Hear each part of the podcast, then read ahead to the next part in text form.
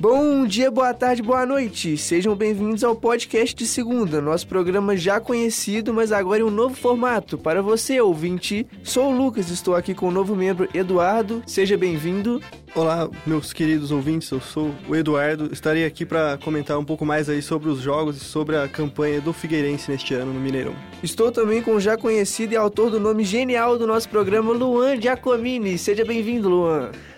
Obrigado, Lucas, pelo, pelo genial. Seja bem-vindo, Eduardo, mais um novo integrante do Alternafute que vocês já vêm acompanhando e vem fazendo as matérias aí da segundona. Hoje também estreando no nosso podcast. Voltamos, estamos de volta. É, hoje, com esse nome, um formato novo, a gente vem fazendo. A gente, é, a gente bolou esse nome porque a origem do nome é que, como nós falamos de segundona, é, tanto da segundona mineira, hoje vamos falar também da segundona paulista, mesmo que a gente acabe falando de outras competições, como o módulo 2, que a gente já falou do Atlético no começo do ano, a gente agora vai falar, é, a gente tem um nome, a gente tem um novo formato, espero que vocês gostem. E, e dê o feedback de vocês aí, é, continuem nos, nos acompanhando e dando o respaldo aí se vocês estão gostando e tal, e sugestões também. E não é só o modelo do podcast que mudou. A segundona volta ao modelo tradicional, com a competição entre quatro grupos. Os dois primeiros de cada grupo se enfrentam nas quartas de final, que junto com a semi e a final são jogos dentro e fora de casa. Agora eu vou pedir o Luan mais uma vez para falar com a gente quais são os grupos e como está a classificação aí. Bom, então, como o Lucas já havia dito, a segunda mineira é dividida em quatro grupos: grupo A, B, C e D. O grupo A é liderado pelo Atlético Três Corações, que jogou com o Figueirense nessa rodada, com sete pontos. Em seguida, empatado no segundo lugar, Pouso Alegre também com sete pontos. Em terceiro, Santa Ritense. E no, e no última posição, o Figueirense com um ponto. No grupo B, o Mamoré lidera com 10 pontos, a Patrocinense é, também com 10 pontos em segundo lugar, o Araguari com 6 pontos e o Pirapora com nenhum ponto. O Pirapora foi des desclassificado.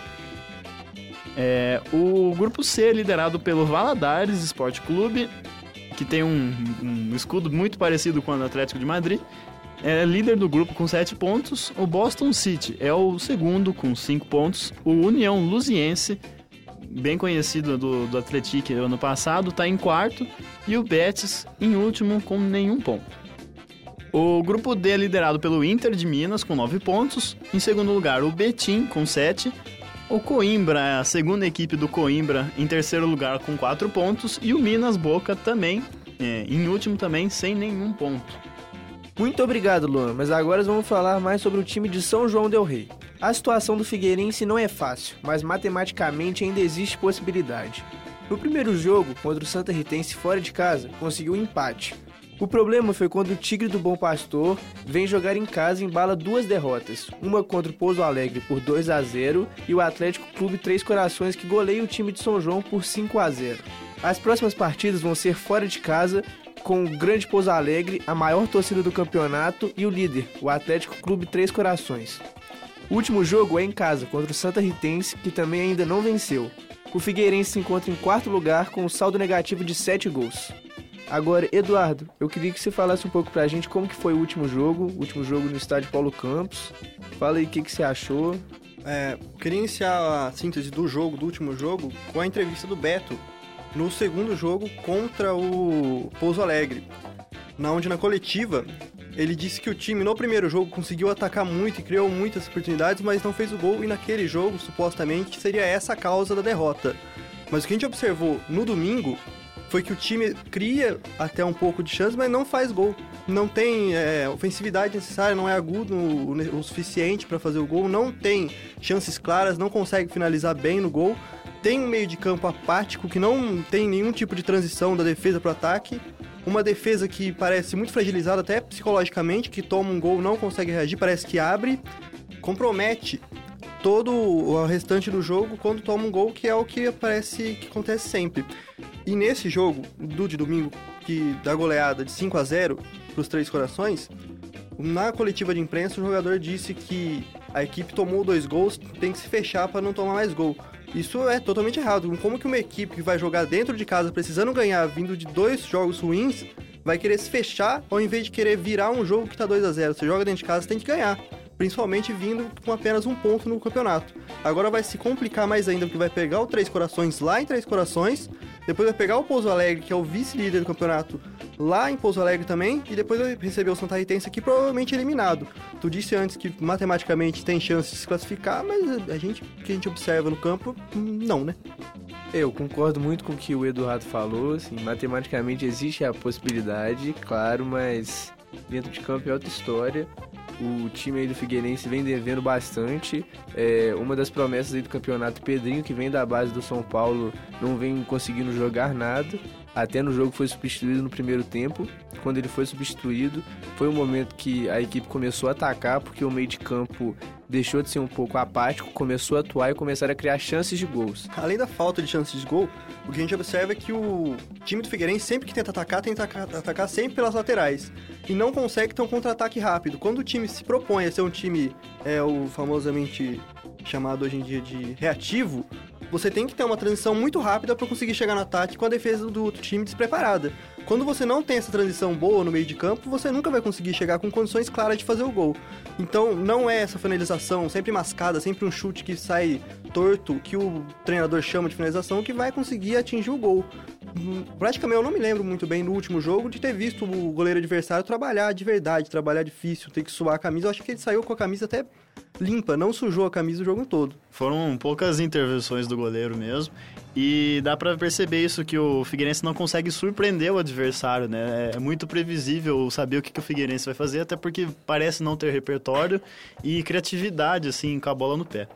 Um último detalhe ainda é, é uma defasagem na defesa, que é vista em quase todos os jogos. É, as laterais do Figueirense são é, claramente um, são claramente algo a ser consertado porque sempre sofrem contra-ataques nessa direção. Esses contra-ataques sempre resultam em gols ou quase gols. Foram assim nos dois últimos jogos que a gente pôde acompanhar aqui dentro de casa. E eu acho que é legal a gente comentar isso, a gente nem tinha até pensado em falar isso, mas é que eu me recordei que a má fase do Figueirense está refletindo na, na torcida, né? É, no primeiro jogo em casa, o Figueirense levou 187 é, torcedores pagantes ao estádio Paulo Campos, já nessa segunda partida em casa, a partida em que o Figueirense sofreu um 5 a 0 do Atlético Três Corações, foram apenas 86 pagantes. É um número bem menor em relação ao primeiro, que já não era muito bom, e esperava-se um público maior, em, pensando na população que a cidade tem, e poderia ter feito algumas, algumas propostas, algumas campanhas para poder aumentar esse número de torcedores, que é importante você jogar em casa com o apoio de uma torcida atuante. Apesar de a gente sempre achar, dentro de poucas pessoas, a gente achar uma galera animada, a gente sabe que tem até um grupo que se organiza para torcer pro Figueirense, mas infelizmente o público vem deixando a desejar, assim como o futebol da equipe. É, só umas informações é, técnicas aqui que para um clube conseguir ter lucro dentro de um estádio, ele tem que mover mais ou menos R$ 7.866. Para cobrir as despesas do, de do, que cada jogo não, gera. Né? É, para ele não ter prejuízo recebendo um time no estádio dele. E no segundo, no primeiro jogo, o Figueirense conseguiu fazer uma renda de 3.740, que não é nem a metade praticamente do que ele precisa. E no segundo jogo ainda, o choque foi maior porque ele conseguiu uma renda de só R$ 1.720. O Luan falou uma coisa para é, uma nova maneira de tentar é, uma maneira de tentar conseguir mais público e eu aqui venho humildemente dar uma sugestão aí a todos os clubes de São João, que é uma coisa que eu vejo que falta muito, levando em conta que o grande time é o Atlético, que tem mais de 100 anos de tradição, os outros times de São João talvez é, levando, é, sabendo que eles podem ter já um prejuízo, poderia, por exemplo, ser uma ideia é, fazer até de graça para idosos e crianças, porque assim você consegue uma família para ir no jogo. O que é agregar é uma coisa que o Figueirense não oferece. Pra gente ter noção, o Figueirense não conseguiu nem oferecer meia entrada. É. Que é algo obrigatório em todos os jogos de futebol. Vou baixar o preço do ingresso, pelo menos, porque 20 reais eu acho um tanto quanto puxado para ver um jogo de segundona. Talvez se baixasse o ingresso, vamos falar, para 5 ou 10 reais poderia até ir mais gente, porque é o time da cidade. Eu sinto que as pessoas aqui devem ter algum orgulho da cidade pelo time e iriam pagar os 5 reais, uns 10 reais pra entrar no jogo. Agora, quando você cobra 20, 40 reais, fica um tanto quanto puxado pra um, uma torcida vir ver um time que vinha de derrota dentro de casa, inclusive. É, eu, no final do jogo eu entrevistei alguns torcedores e eles justamente disseram isso, que ouviram do lado de fora do estádio muitas pessoas achando que o preço era muito alto e por isso acabaram não entrando no, no, no estádio. Isso é, é uma, uma parte triste aí, mas eu, eu não tenho essa informação ao dizer, mas é claro que existe, tem um dedo da federação nisso, que não permite que ingressos sejam mais, é, mais baratos. Eu acho que é uma. Eu acho que a federação precisa rever isso, junto com os clubes, é claro, de que tornar o, o, o futebol mais acessível. É, atrai mais público e mesmo cobrando mais barato você consegue um número maior e assim conseguir uma renda maior. Um último detalhe ainda sobre o Figueirense é a gente sabe da trajetória do Beto, a gente sabe que ele é um treinador com potencial, tem uma grande visão de futebol, mas a fase dele, né, não é das melhores aí. Esse ano não foi o ano do Beto e continua não sendo. Inclusive aí fica uma crítica muito forte a qualquer clube, seja de segunda divisão ou seja de primeira, é sempre bom o profissionalismo e pós-jogo tem sempre uma coletiva e dentro da coletiva a gente espera o técnico. A gente espera um jogador também, possivelmente ou não, mas a gente sempre espera o técnico e o assessor do Figueirense informou que ele teve uma reunião de última hora com a diretoria e ele não pôde comparecer à coletiva de imprensa, então é, um motivo de não termos áudio, áudio para esse podcast é porque o Beto não concedeu a coletiva de imprensa ao final do jogo. Agora nós vamos fugir um pouco de São João del Rei, agora nós vamos fugir um pouco sobre Minas Gerais e vamos, faz... e vamos falar sobre Segundona Paulista, que o nosso Alterna Foot também está cobrindo. Com vocês, mais uma vez, o belíssimo Luan Giacomin. Eu venho aqui, é, agora, depois desse elogio do Lucas, passar os resultados da última rodada do, da, do Campeonato Paulista da Série B de 2019. Lembrando que a gente está falando de segundona, tanto do Mineiro, tanto do Paulista, que é, muitas pessoas acham que a segundona é, acabam confundindo que a segundona é o primeiro andar depois da primeira divisão. E isso não acontece em Minas Gerais nem em São Paulo. Lembrando que em Minas Gerais é a primeira divisão onde jogam é, o Cruzeiro, o América, o Atlético é chamado de módulo 1. E de, a, abaixo disso vem o módulo 2, onde o Atlético jogou esse ano e depois a segunda divisão, o que seria uma espécie de terceira divisão num olhar crítico mais natural. E assim, acontece isso também em São Paulo, onde é, a denominação é Série A1, A2, A3 e logo depois a Série B ou segunda divisão, que uh, tanto a Série B do Campeonato Paulista quanto do Mineiro são campeonatos sub-23, com exceção de alguns jogadores acima dessa idade. Dito isso, vamos às classificações e os grupos. É, o Campeonato Paulista, precisa falar também que ele já está na terceira fase, é uma diferença em relação ao Mineiro da segunda divisão. Ele começa com 41 equipes, começou esse ano com 41 equipes, sendo que o Mineiro já começou com 16. Então a gente já está na terceira fase do Campeonato Paulista. Quem lidera o grupo 16 é o Paulista de Jundiaí, com 6 pontos, o Amparo, com 3 pontos, na segunda posição. O Independente vem logo em seguida em terceiro também com três pontos. O Independente é de Limeira. E o Assistense com zero pontos. O Assistense de Assis. O grupo 15, é, o líder é o Rio Branco de Americana, com seis pontos. Em segundo lugar, o Flamengo, com quatro pontos. Flamengo de Guarulhos. O Itapirense em terceiro lugar com um ponto. E em último lugar com nenhum ponto, o Mauá. No grupo 13, a Francana lidera com 4 pontos, o Catanduva com 4 pontos também, mas na segunda posição. O Marília está em terceiro com 3 pontos e o Tupã fecha o grupo 13 na última posição com nenhum ponto. No grupo 14, o Fernandópolis lidera com 4 pontos. Em segundo lugar, o Guarulhos com 2 pontos. Também com 2 pontos na sequência, em terceiro lugar, vem o São José em quarto lugar, com um ponto, o Catando Vence fecha o grupo 14. Lembrando que essa é a terceira fase, então o próximo, a próxima fase depois da terceira fase são as quartas de finais e daí para frente segue igual o Campeonato Mineiro em questão de quantidade de equipes. Estamos quase terminando em mais uma edição do nosso podcast de segunda agora com um novo formato e um novo nome. Pessoal, eu vou pedir mais uma vez aí que se alguém estiver acompanhando, se alguém estiver gostando, compartilha com os amigos, compartilha no Facebook, compartilha nas redes sociais todas, porque é importante ter acesso para a gente continuar vindo aqui e trazer um trabalho de melhor qualidade ainda para vocês. É, Divulgar também que o Alterna tá cobrindo a segunda, tá cobrindo a segunda paulista, então tá tendo material de qualidade lá. Tá tendo muito material de qualidade também sobre o Figueirense, que o nosso repórter Eduardo aí tá trazendo dois textos, os últimos dois textos foram excelentes. É, todos os resultados, o, as tabelas que a gente vem falando, estão todas no, no Instagram do Alternafute, no, no Facebook, vocês podem acompanhar tudo que a gente vem falando dos resultados das classificações na, nas páginas do Alternafute na internet.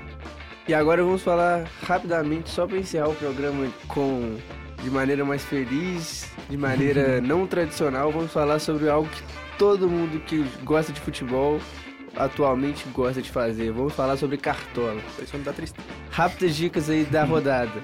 Bom, vamos começar aí com o goleiro, né?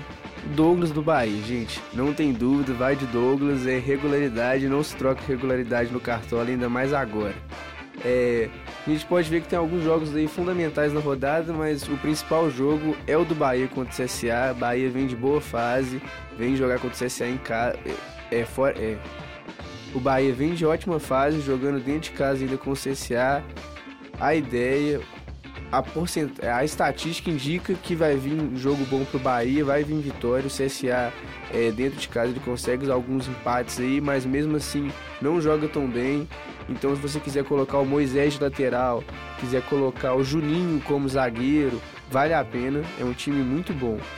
É, além disso, algumas indicações minhas é Daniel Alves, unanimidade em todas as rodadas, mesmo com o mau resultado. Daniel Alves é o, depois do Neymar, o melhor jogador brasileiro aí jogando ainda, na minha humilde opinião, claro. É, no meio-campo aí nós temos o Sanches, não veio de uma partida tão boa, mas vale a pena colocar jogando contra a Chape, vale a pena, é uma boa opção. Além disso, nós temos o Bruno Guimarães, do Atlético Paranaense, e temos, é claro, o mito Arrasca Gol, né? Não tem como não colocar, o Flamengo teve jogo... Arrasca Gol? Arrasca Gol, aí você estragou a sua seleção, né, com esse nome, né? Mas eu, eu concordo que o Arrascaeta é, é um ótimo nome pro Cartola e vem fazendo muito bom, muitos pontos aí pros cartoleiros. Gente, Flamengo jogou no meio da semana, a gente sabe.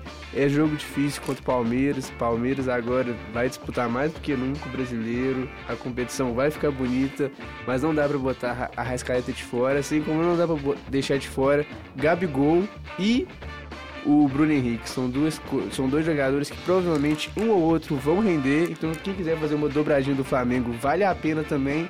Mas tem outros jogadores muito importantes aí dentro desse ataque. Um é o Everaldo, que sempre faz gol dentro de casa, independente do motivo, independente do jogo. Temos aí o Gilberto, com o jogo mais fácil, apesar que o Gilberto, muitas vezes, quando a gente espera dele, não rende tanto. E uma última e outra unanimidade aí na partida é o Ione Gonzalez. O Fluminense pega o Havaí, é outro jogo muito bom. O Fluminense é outro time muito bom para ser explorado aí nessas rodadas, tanto meio campo quanto a zaga. É jogo bom pro Flu e Ione Gonzalez é outra unanimidade. E para terminar, de, de que técnico você vai colocar, hein? Roger Machado. Roger Machado. Não tem como, gente. Bahia é o melhor jogo.